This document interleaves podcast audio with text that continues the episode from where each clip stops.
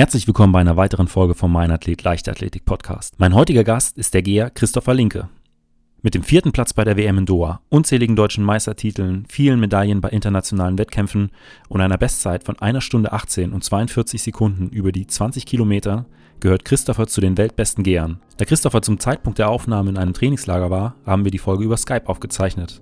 Und wir haben uns im Interview unter anderem darüber unterhalten, wie er sich auf die extremen Bedingungen in Doha vorbereitet hat und darüber, wie er eigentlich zum Gehen kam. Und wenn ihr weitere spannende Hintergrundinformationen über meine Gäste und mich erfahren wollt, abonniert einfach den Meinathlet Newsletter und folgt mir auf Instagram. Dort gibt es neben Videos und Bildern von mir und meinen Gästen immer die aktuellsten Infos zu kommenden Folgen, spannende Umfragen und Einblicke hinter die Kulissen des Podcasts. Mein Name ist Benjamin Brömme und jetzt viel Spaß mit der neuesten Folge. Das musste alles unter ärztlicher Be äh, Begutachtung äh, stattfinden, weil es schon ein bisschen gefährlich war, was wir da gemacht haben. Ähm, wir haben uns in Potsdam am OSP eine Hitzekammer eingerichtet. Das war einfach nur ein Trockenraum der, der Kanuten und da haben wir Heizgeräte reingestellt und nasse Handtücher. Nasse Handtücher, dass die Luftfeuchtigkeit hoch wird und die Heizstrahler, dass es richtig schön warm wird. Wir hatten den Raum dann auf 37 Grad. Grad.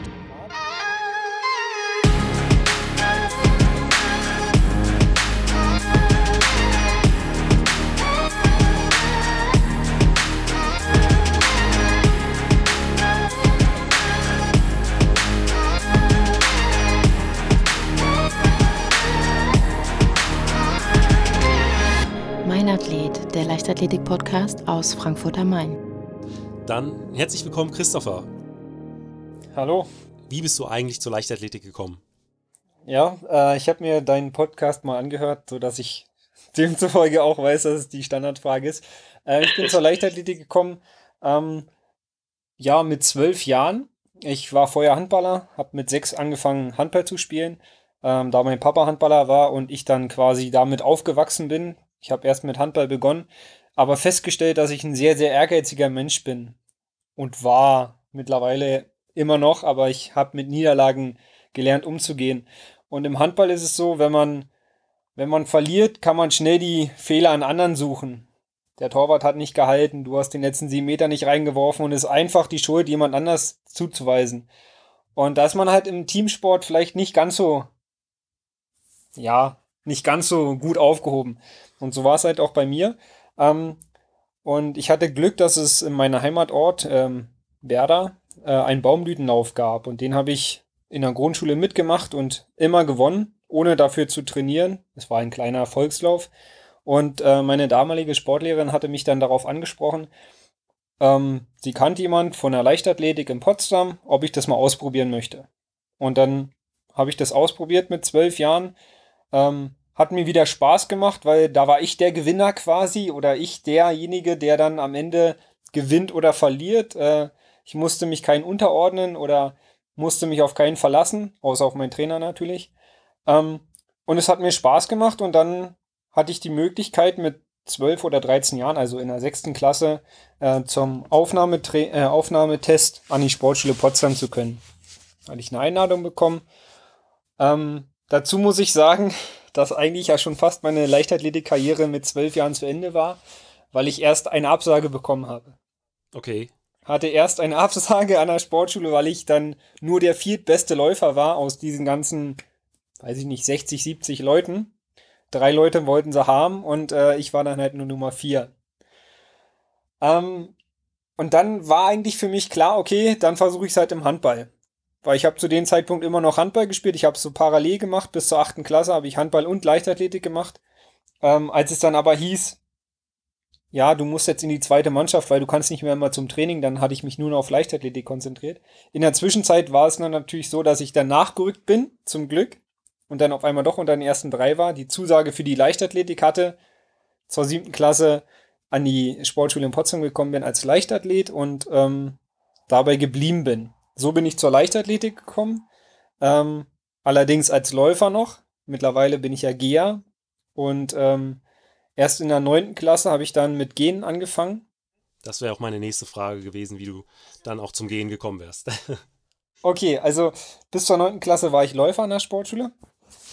Und ähm, dann hatte ich das große Glück. Leider ist es heutzutage so, dass man fast nur noch mit Glück zum Gehen kommt, weil man bekommt Gehen eigentlich kaum noch zu sehen. Wir sind aus den deutschen Meisterschaftsprogrammen leider geflogen bei den Erwachsenen, so dass man so dass man als Jugendleichtathlet gar nicht so wirklich mit Gehen in Berührung kommt. Ähm, und ich hatte das große Glück, dass in meine Klasse äh, zwei Geher gekommen sind und ich das erste Mal Gehen gesehen habe. Und wie jeder wahrscheinlich äh, so das Empfinden hat, ach, Gehen ist ja ganz einfach, kann ich auch. Ist ja nur ein bisschen Gehen. Und ähm, so bin ich dann auch an die Sache rangegangen und habe die Geher quasi nachgeäfft und ziemlich schnell gemerkt, dass es ja doch ein bisschen anstrengender ist, als es aussieht. Aber das hat mein Trainer gesehen und er hat das, die technischen, ja, diese, fürs Gehen muss man halt anatomisch schon ganz gut ausgerüstet sein und man muss die Technik eigentlich können, ohne dass man sie gelernt hat. Also wenn es, ich kann dir zum Beispiel sagen, nach 100 Meter, ob du es mit Gehen ausprobieren könntest oder nicht. Weil das sieht man. Okay. Anatomisch sieht man das sofort, ob jemand talentiert zum Gehen ist oder nicht. Also das Hauptaugenmerk ist natürlich die Kniestreckung. Wenn man das schon nicht kann, dann ist es sehr schwer, das zu trainieren. Bei mir ist es so, ich kann meine Knie sehr gut überstrecken, also fast wie so ein Bogen. Und das ist natürlich fürs Gehen super. Das ist einfach, das kann ich einfach. Ich weiß nicht, woher ich das kann, aber das hat mein Trainer gesehen, das Talent.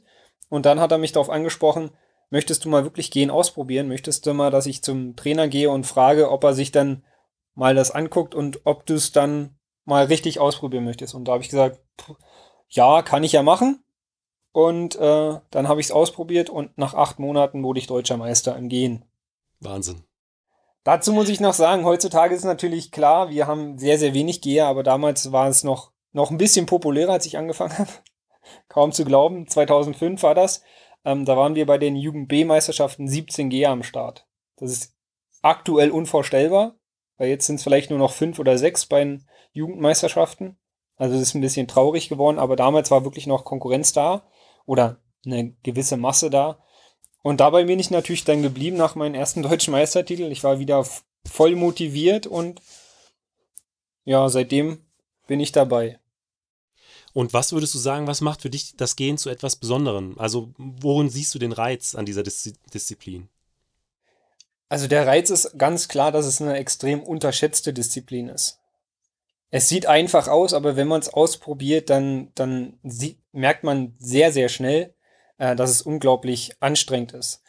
Der zweite Reiz ist, dass es eine technische Komponente hat mit der Kniestreckung und dem Bodenkontakt und demzufolge spannend bleibt bis zum Ende, weil man immer mit der Gefahr lebt, als Geher, man könnte noch disqualifiziert werden. Also der Zuschauer muss bis zum Ende quasi aktiv zuschauen, weil der Kampfrichter einen an der Spitze liegenden Athleten immer noch disqualifizieren kann. Und das macht halt äh, das macht für mich halt der, den Reiz aus. Diese Ausdauerkomponente und die Technik. Das ist in den ganz anderen, äh, in den Laufdisziplinen halt nicht so der Fall. Wenn man halt einen starken Athlet hat, der äh, Marathon ist meistens so, wenn der vorne bei 40 vorne ist, dann wird er auch gewinnen, außer er bricht ein. Und beim Gehen ist halt so, selbst wenn man eine super gute Form hat, können Kampfrichter einen noch bremsen. Also bleibst bis zum Ende spannend. Wie sieht denn heute so dein Trainingsalltag aus? Also wie viele Kilometer machst du ungefähr in der Woche? Jetzt, wir machen das Interview äh, im Prinzip in der Aufbauphase. Kannst du da sagen, wie viele Kilometer das ja im, im Schnitt in der Woche sind? Also sehr unterschiedlich. Ähm, bei mir, ich bin sehr, sehr viel im Ausland, also im Trainingslager. Im Trainingslager ist der Fokus eigentlich in der Kraftausdauer und Ausdauergeschichte. Also das heißt, wir machen deutlich mehr Kilometer als zu Hause. Ähm, in Top-Wochen komme ich bis auf 200, 220 Kilometer. Unglaublich. Das, ja, Gehen ist, eine, Gehen ist halt eine sehr Ausdauer, äh, ausdauerlastige Sportart. Von daher muss man auch dafür ein bisschen was tun. Und äh, zu Hause komme ich vielleicht auf 100, 120 Kilometer. Also die Differen äh, der Unterschied ist halt schon sehr, sehr groß. Wie viel Paar Schuhe im Jahr hast du an Verschleiß? Hast du da einen Überblick? Oh, da habe ich keinen Überblick, weil ich parallel viele Schuhe trage. Also ich trage nicht jeden Tag die gleichen Paar. Aber ähm, ja, man hat einen deutlich größeren Verschleiß als beim Laufen noch. Ähm, beim Laufen hatte ich vielleicht so zwei bis drei Paar Schuhe, naja, zwei, zwei Paar Schuhe meistens. Die waren dann aber eher, ja, vielleicht ausgelatscht oder so, aber nicht wirklich kaputt, sondern man hat gemerkt, okay, jetzt haben ein halbes Jahr trainiert, jetzt kann ich die mal wechseln. Und im Gehen ist eher so, weil man ja sehr flach durchzieht, also man berührt den Asphalt und drückt sich hinten ab. Dadurch habe ich, ist mein Schuh wirklich kaputt. Und dafür brauche ich vielleicht fünf, sechs, sieben Paar. Also ist schon okay. ein relativ großer Unterschied. Und wie ist denn äh, das Training jetzt bei dir momentan grundsätzlich aufgebaut? Also ähm, macht ihr montags eher dann eine Ausdauereinheit, äh, dienstags vielleicht so Kraftausdauer, mittwochs äh, ein bisschen Technik, wobei du gesagt hast, Technik ist jetzt nicht so äh, der, der Fokus bei euch. Also entweder man bringt das gewisse etwas mit oder nicht. Wie kann man sich das bei dir momentan so vorstellen? Also wenn man gehen lernt, dann muss man natürlich auf die Technik achten. Und die Technik, die, die wird einem beigebracht über die aus, äh, über, die, über das Training. Also nach wie vor sagt mein Trainer immer noch, wenn ich technisch schlecht aussehe, was ich ver zu verbessern habe. Aber irgendwann hat man diesen gewissen, ja, die gewissen technischen Abläufe drin durch die tausende Kilometer, die man macht, dass man gar nicht mehr darauf achten muss. Ähm, wir, wir arbeiten im Trainingslager oder zu Hause meistens in drei Blocksystemen. Das bedeutet drei Tage hartes Training, ein Tag locker, drei Tage hart. Und so trainieren wir auch eigentlich in Potsdam. Und aktuell ist es eher so die Umfangswochen, quasi Kilometerwochen. Das bedeutet, wir machen meistens Montag mittellang, lang, bergan zum Beispiel. Das ist so ein typischer Dreierblock. Mittellang bedeutet okay. 20 Kilometer, lang bedeutet bis zu 35 Kilometer und bergan, je nachdem, ob relativ kurz bergan 15 oder halt 30 Kilometer bergan. Das wäre so ein typischer Dreiblock, in Südafrika, wo ich im Januar hinfliege. Und ähm, das Trainingslager, das wäre auch meine, meine nächste äh, Frage gewesen. Ähm, was für Tra oder wie viele Trainingslager macht ihr ungefähr im Jahr und wo geht es normalerweise so hin? Also wir machen grundsätzlich im Januar ein Trainingslager in Südafrika, in Deitstrom. Da war ich die letzten zehn Jahre. Wir fahren jedes Jahr, jeden Januar nach Deitstrom. Da sind wir vier Wochen. Dann ist unterschiedlich. Äh, März entweder wir waren die letzten zwei Jahre in Mexiko, da fahren wir dieses Jahr nicht hin. Wir machen den gleichen Plan wie 2016. Da sind wir nach Potjestrom gefahren, da bin ich vier Wochen in Potjestrom. Dann sind wir zu Hause, dann machen unsere Wettkampfsaison geht relativ früh los. Ende März, Anfang April ist, ist der erste Wettkampf schon.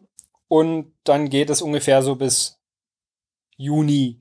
Das ist unsere Wettkampf, unsere erste Wettkampfphase, Saison.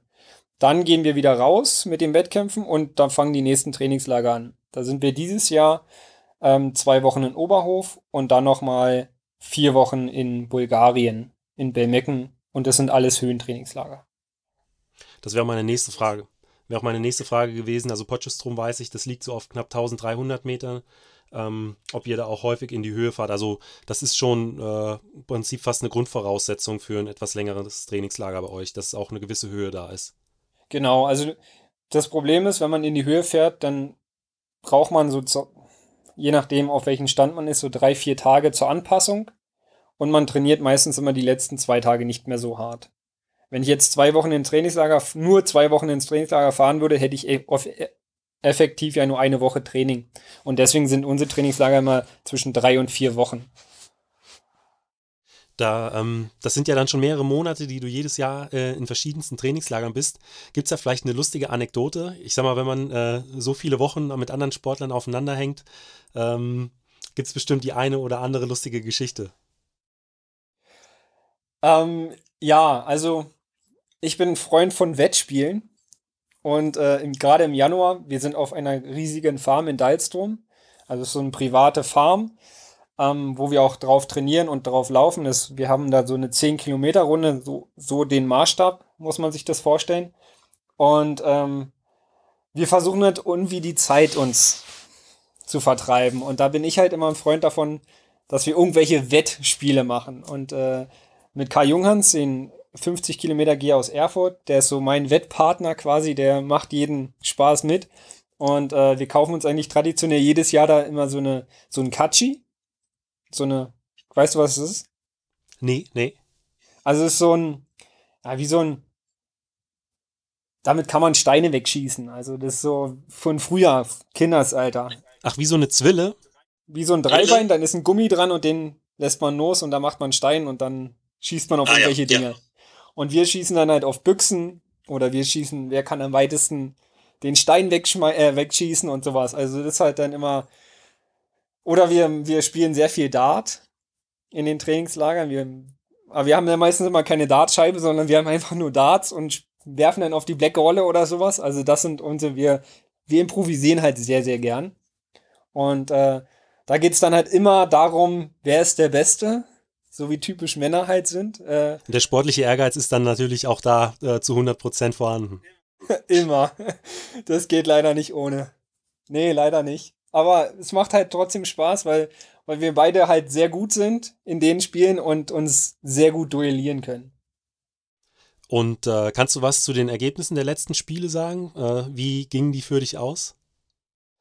Aber ah, mit Karl Junghans ist eigentlich so, dass wir durchaus äh, gleich gut sind. Tendenziell ist Karl Junghans vielleicht ab und zu mal am Ende dann hin äh, besser. Ich komme schnell rein in das Spiel und gewinne meistens so die ersten Partien und er ist dann hinten raus immer der Bessere. Also er ist scheinbar also, lernfähiger als ich. Also es bleibt immer spannend. Es bleibt immer spannend. Christopher, dann komme ich jetzt äh, zur nächsten Frage und zwar, ähm, du konntest ja jetzt äh, vor kurzem bei der WM in Doha mit dem vierten Platz deinen bisher größten internationalen Erfolg feiern. Ähm, willst du vielleicht noch mal etwas zu dem Rennen und auch zu den Vorbereitungen vor Ort sagen? Das würde mich äh, ja unglaublich interessieren. Also ja, ähm, mit dem vierten Platz bin ich natürlich super glücklich. Natürlich äh, ein schmerzendes Auge und ein lachendes Auge. Der vierte Platz ist ein super Ergebnis bei einer WM, klar, aber leider wieder keine Medaille. Ich kämpfe ja schon seit Jahren um eine Medaille und ja, irgendwie ähm, sind immer andere besser. Ich schlage, nehmen wir mal an, die letzte WM, da habe ich dann halt quasi alle geschlagen, die da vor mir waren. Jetzt waren wieder drei andere vor mir. Also ähm, es bleibt bei mir spannend, ob ich vielleicht doch noch eine Medaille gewinne oder nicht. Ähm, ja, und unsere Vorbereitung sah so aus, wir wussten über die Bedingungen in Doha Bescheid. Wir wussten, dass es eine sehr, sehr heiße und schwüle WM wird. Wir haben im Vorfeld ähm, so eine genannte Hitzewoche gemacht, wo wir uns versucht haben, eine Woche intensiv auf Hitze vorzubereiten. Das wurde über die Charité in Berlin. Da gab es zwei Ärzte, Matthias, äh, Dr. Matthias Kiep und Dr. Paul Schmidt, die uns da betreut haben. Das musste alles unter ärztlicher Be äh, Begutachtung äh, stattfinden, weil es schon ein bisschen gefährlich war, was wir da gemacht haben.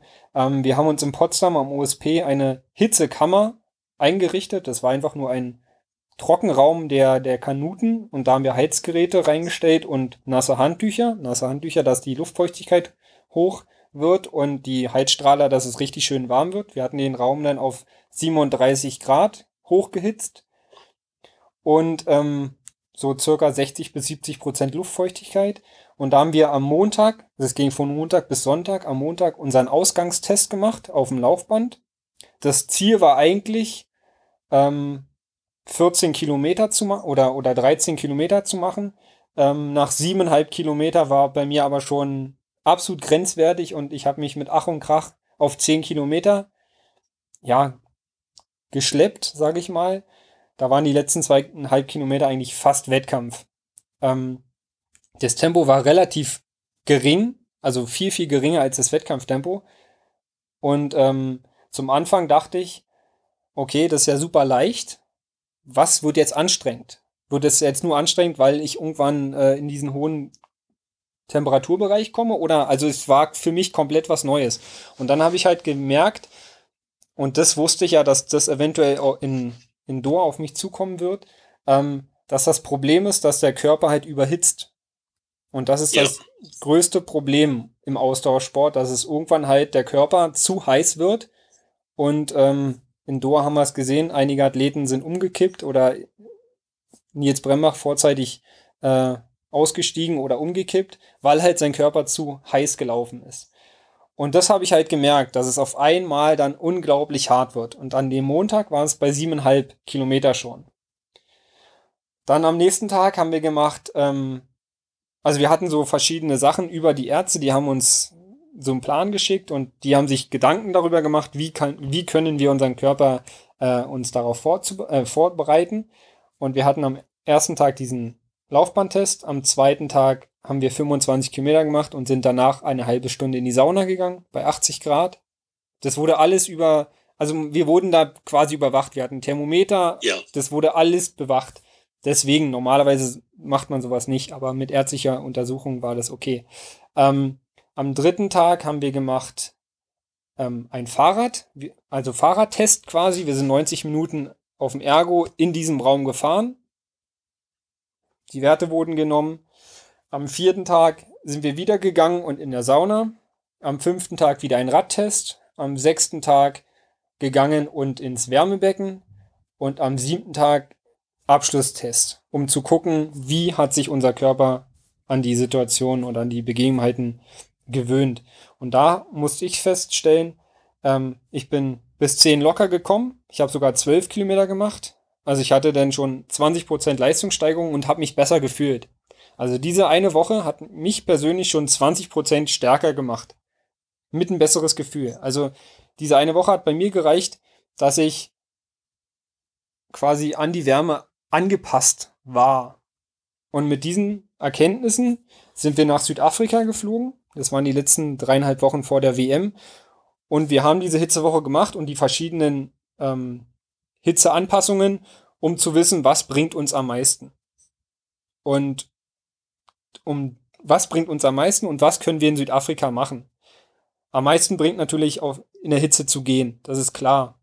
Ähm, ist aber schwierig, weil so ein Raum ist sehr, sehr schwer auf 36 Grad oder 37 Grad zu kriegen. Also wir hatten in Potsdam insgesamt, glaube ich, sechs oder sieben äh, Heizgeräte, also Heizstrahler. Die meisten sind ausgerüstet für 35 Grad und dann schalten die ab, weil welcher Raum soll auf 35 Grad? Ja, ja.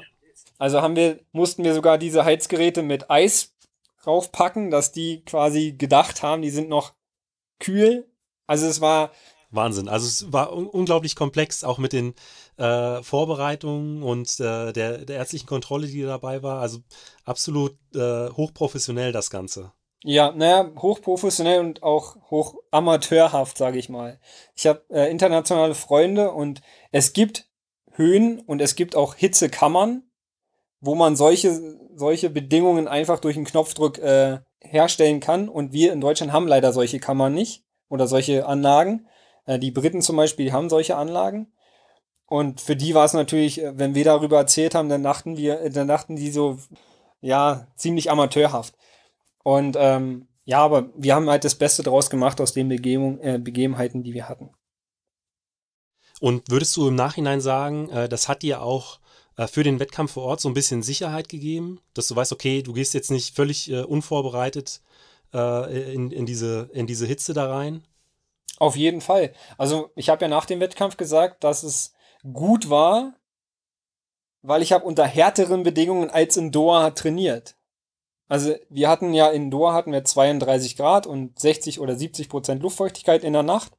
Und ich habe aber auf 37 Grad und ähnliche Luftfeuchtigkeit trainiert. Also ich bin in diesen Raum reingekommen und dachte, oh mein Gott. Und in Doha dachte ich, okay, ist ja gar nicht so heiß.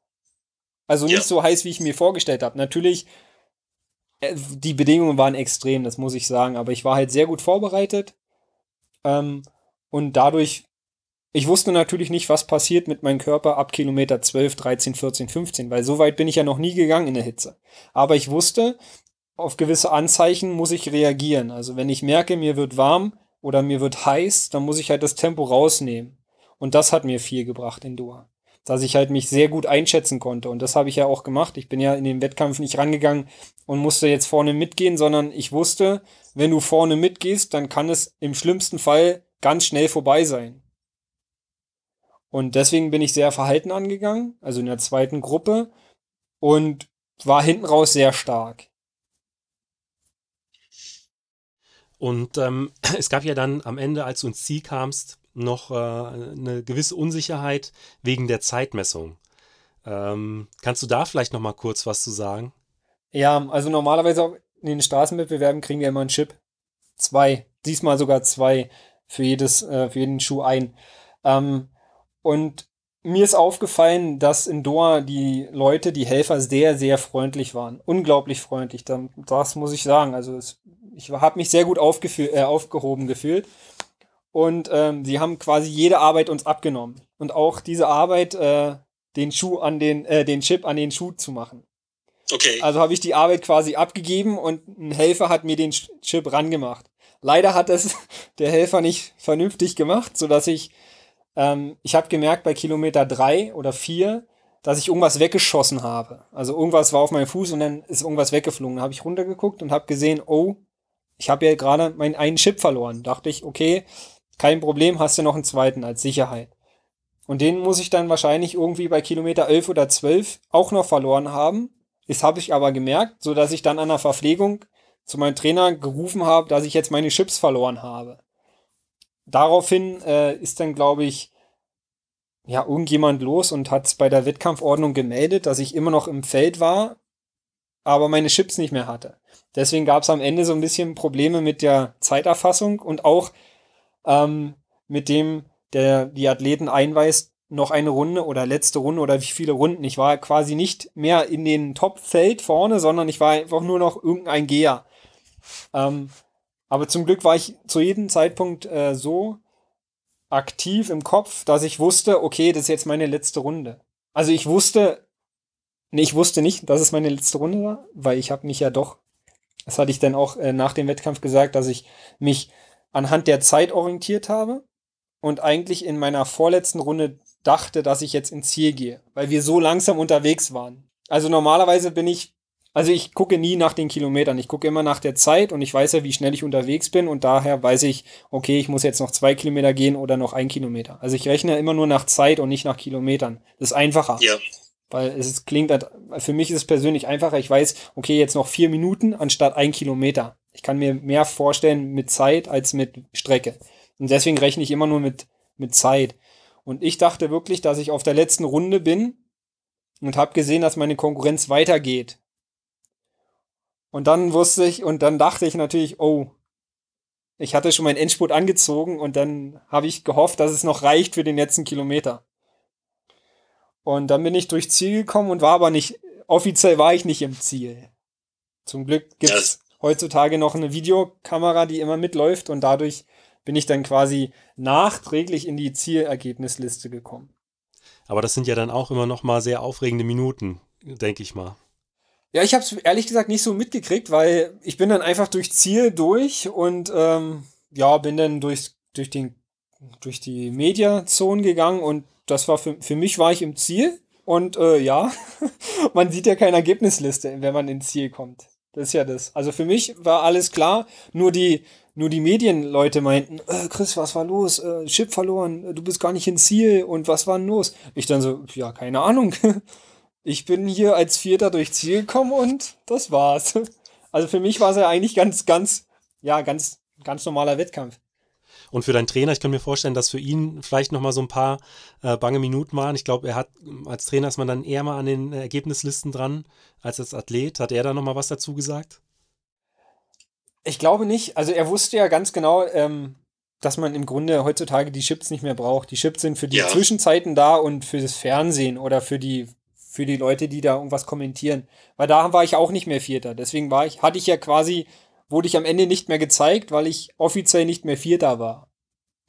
Ähm, und der hat es, glaube ich, auch gar nicht so wirklich wahrgenommen. Der, als okay. Trainer hat man da so viele andere Dinge zu machen. Er musste uns verpflegen, er musste die Getränke, also die Flaschen, die wir weggeworfen haben, wiederholen, die Mützen mit Eis befüllen. Also er war so unter Strom, dass er, glaube ich, auf diese Kleinigkeit, sage ich mal, äh, gar nicht so reagiert hat. Was sind denn deine Ziele für die nächste Saison? wir haben ja ganz klar Olympia, das ist im Fokus. Das ist wahrscheinlich seit mittlerweile drei Jahren der Fokus. Man denkt immer von Olympia zu Olympia.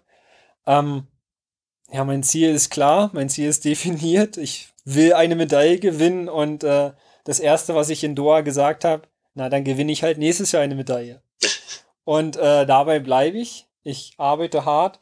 Gut, am Ende muss man sehen, die Bedingungen werden genauso hart, ähnlich hart wie in, vielleicht nicht ganz so hart wie in Doha, aber es werden extreme Bedingungen werden. Ich, ich hoffe, dass ich gut durchkomme, dass ich gesund durchkomme und dann, ja, muss Tagesform entscheiden. Und würdest du ähm, sagen, dass dir auch für die Olympia-Vorbereitung die Woche in der, in der Hitzekammer etwas gebracht hat? Oder ähm, könntest du dir auch vorstellen, vielleicht mal, ja, oder wäre es möglich, auch eine, eine Hitzekammer wie bei, den, wie bei den Briten aufzusuchen, dass man sich da auch nochmal ein Stück weit äh, besser auf die, die Bedingungen in Tokio äh, vorbereiten kann? Also ich denke, dass es auf jeden Fall was gebracht hat. Also ich habe die Erfahrung gemacht, dass man, dass man sich an Hitze anpassen kann. Es gab ja einige Stimmen, ähm, die meinten, man kann sich an Hitze nicht anpassen. Ich habe es aber ganz deutlich gemerkt. Wir haben in Südafrika auch noch mal so einen Raum ähm, improvisiert, zusammen mit den Briten. Die waren auch im Potjestrum. Da haben wir uns einen Raum geteilt. Ähm, aber keine Anlage, es war jetzt auch nur ein Hotelzimmer. Und ich habe gemerkt, jedes Mal, wenn ich drauf war äh, äh oder auf dem Laufband war, habe ich mich besser gefühlt. Und äh, mit Hinblick auf Tokio bin ich auf jeden Fall davon überzeugt, dass wir das nutzen müssen. Die Erfahrungen und die Erkenntnisse, die wir dieses Jahr gezogen haben. Das war ein guter Test. Für einige ging es sehr gut schon auf und für, den, für einige, die ausgestiegen sind oder umgekippt sind, halt noch nicht. Aber die, selbst die haben Erfahrungen gesammelt, die auf den Weg zu den Olympischen Spielen auf jeden Fall helfen werden. Es wird ja, die, die WM in Doha wird ja oft äh, oder wurde häufig kritisiert, auch wegen der klimatischen Bedingungen. Aber jetzt, wenn ich das so höre, ähm, du hast es auch schon gesagt, ist ein, wahrscheinlich ein guter Test äh, oder guter Vorlauf für die Olympischen Spiele äh, dann in, in, Tokio auch ein Stück weit gewesen. Ja, gut, ähm, im Grunde hatten, muss man ja ernst, muss man ja ehrlich sein, im Grunde hatten ja nur die Straßenwettbewerbe mit der großen Hitze zu tun. Klar hatten auch die Werfer und die Springer und die Sprinter bei dem Warmmachen die Hitze, die Hitze ähm, oder mit der Hitze konfrontiert worden, aber die hätten sich theoretisch auch in der Halle warm machen können. Ähm, für mich waren es harte Bedingungen, aber zum Glück hatte jeder die gleichen Bedingungen. Und gerade bei uns, weil einige Stimmen meinten, okay, die Besten haben nicht gewonnen, sondern die Besten haben gewonnen, die unter den Bedingungen gut zurechtgekommen sind. Ähm, das war in unseren, also bei 20 Kilometern überhaupt nicht der Fall. Da haben wirklich die Top 10 der Welt, die haben da sechs Platzierungen gemacht. Also da haben absolut die Besten gewonnen. Bei der ja. 50, da haben sich die älteren Athleten durchgesetzt, das muss man ganz klar sagen, dass da vielleicht nicht die Besten gewonnen haben. Ähm, aber ich bin ein Freund davon oder ich sehe es immer so, am Wettkampftag muss man performen. Am Wettkampftag muss man sich nicht darüber Gedanken machen, welche Temperaturen vor Ort herrschen, sondern jeder hat die gleichen Bedingungen. Und wenn man sich dann im Vorfeld darüber verrückt macht, was hat man für Bedingungen, na, dann macht man schon eine Blockade im Kopf, die man nicht braucht. Aber natürlich, ähm, es waren jetzt nicht unbedingt Leist Leistungs- oder äh, wenn man, jetzt habe ich das falsche Wort, ähm, wenn man jetzt nur auf die Zeiten guckt, das war natürlich keine, keine Rekordwetter, sage ich mal, kein Rekordwetter für, für Ausdauersport. Aber im Grunde kommt es meiner Weltmeisterschaft nicht darauf an, dass man schnell ist, sondern dass man eine gute Platzierung macht. Und davon ja, muss man definitiv. eigentlich wegkommen. Davon muss man wegkommen. Natürlich äh, heißt es jetzt, okay, das war der langsamste Weltmeister seit weiß ich was und, und der langsamste 50 Kilometer Weltmeister, aber im Grunde fragt doch am Ende keiner, ob du schnell gewesen bist oder nicht sind auch immer die äußeren Bedingungen, die da entscheidend sind. Ich meine, beim äh, 100-Meter-Sprint bei 4 Meter Gegenwind äh, wird es auch schwer, eine persönliche Bestzeit, äh, Bestzeit aufzustellen. Und, und von daher, ich meine, äh, wenn Julian Reus mit 10, 20 ins Finale kommt, dann kommt er ins Finale. Ja. Ja, und äh, vor zwei Jahren hätte er vielleicht eine 9,85 laufen müssen. Na gut, aber man muss an den Tag die beste Leistung bringen. Und man Gut, beim 100 Meter ist es halt auch wieder anders, weil dann kann ja Wind drehen und dann hat der eine Rückenwind und der andere hat keinen Rückenwind. Aber bei uns ist halt, jeder hat die gleichen Bedingungen. Ja. Und das sehe ich halt so. Was machst du eigentlich, wenn du mal keine Sportschuhe trägst? dann liege ich wahrscheinlich im Bett.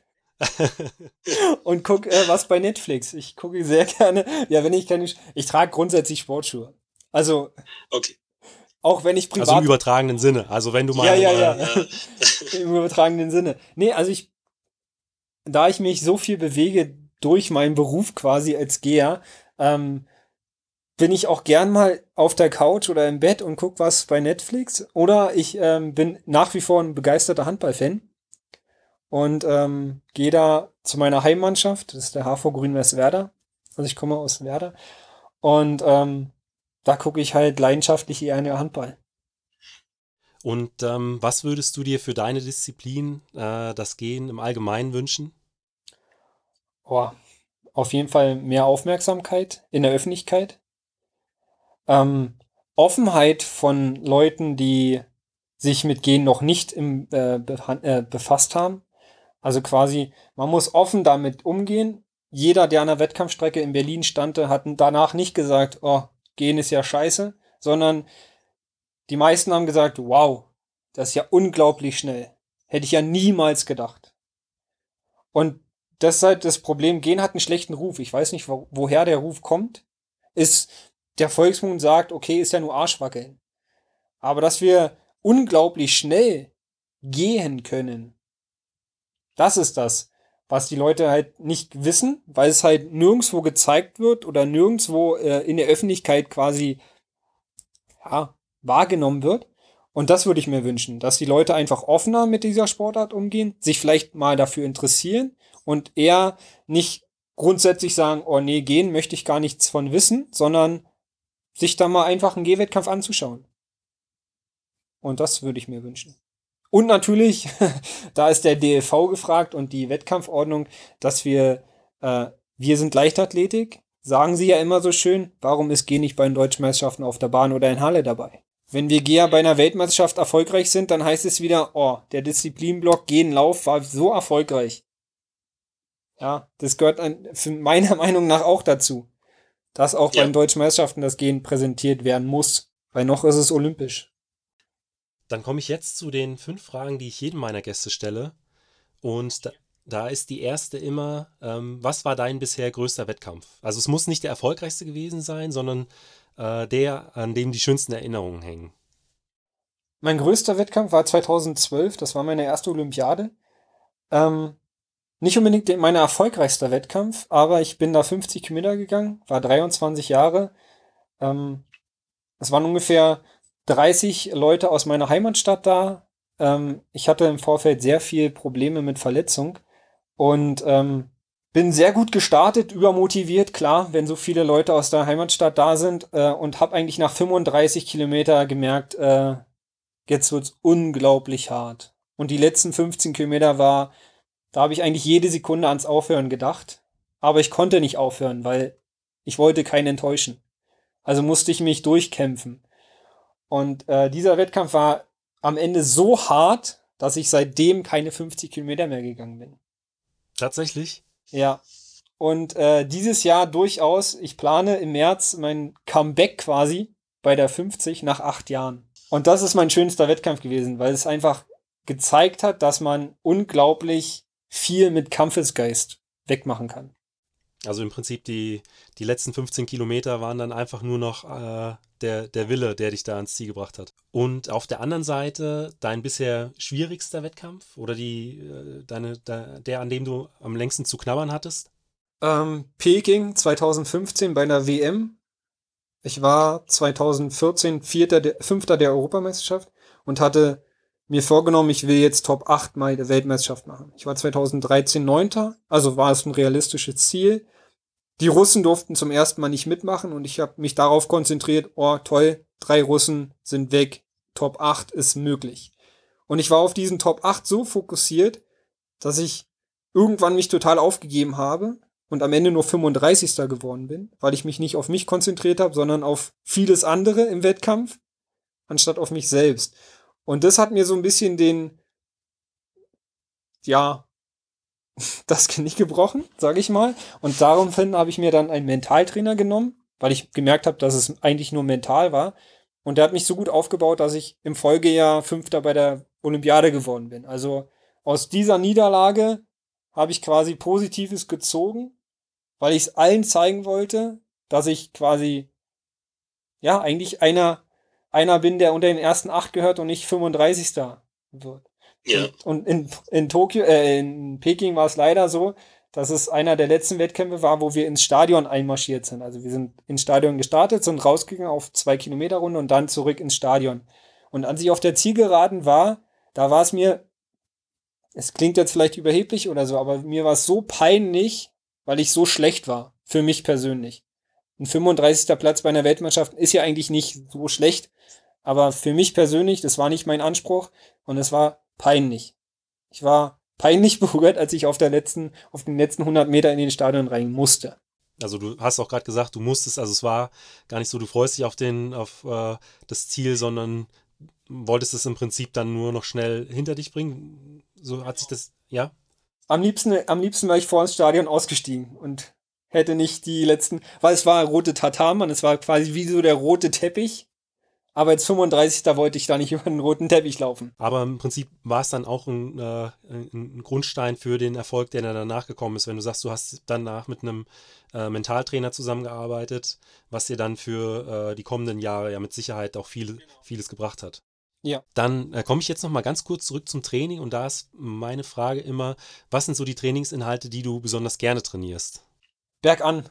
Ich trainiere sehr gerne Bergan. Bergan ist eine unglaublich harte Einheit, aber wir im deutschen Team ist Bergan quasi immer wie so ein kleiner Wettkampf im Trainingslager. Wir haben einen Berg, den wir hochgehen müssen und äh, man freut sich, wenn man der Erste ist, der oben ist. Und das mache ich unglaublich gerne, weil ich auch sehr stark da bin. Also das ist so ein zweierlei. Und auf der anderen Seite, ähm, auf welche Trainingsinhalte könntest du verzichten, wo du aber weißt, okay, die, das muss sein, äh, das bringt mich einfach im Wettkampf voran? Die ganz lang. Also ich glaube, das versteht jeder. Wenn das Wetter schlecht ist, vielleicht es regnet oder im Winter und man weiß, okay, jetzt ist man die nächsten dreieinhalb Stunden draußen, keine Pause. Also 40 Kilometer ist so, wenn das Wetter schlecht ist und man muss 40 Kilometer draußen gehen. Das ist so, das wahrscheinlich mental das Härteste, was geht. Das kann ich mir gut vorstellen. Und ähm, was würdest du äh, jungen Athleten, Athletinnen beziehungsweise de deinem jüngeren Ich mitgeben? Probiert es gehen mal aus. Das würde ich mitgeben. Ja, probiert es mal aus, seid offen dafür.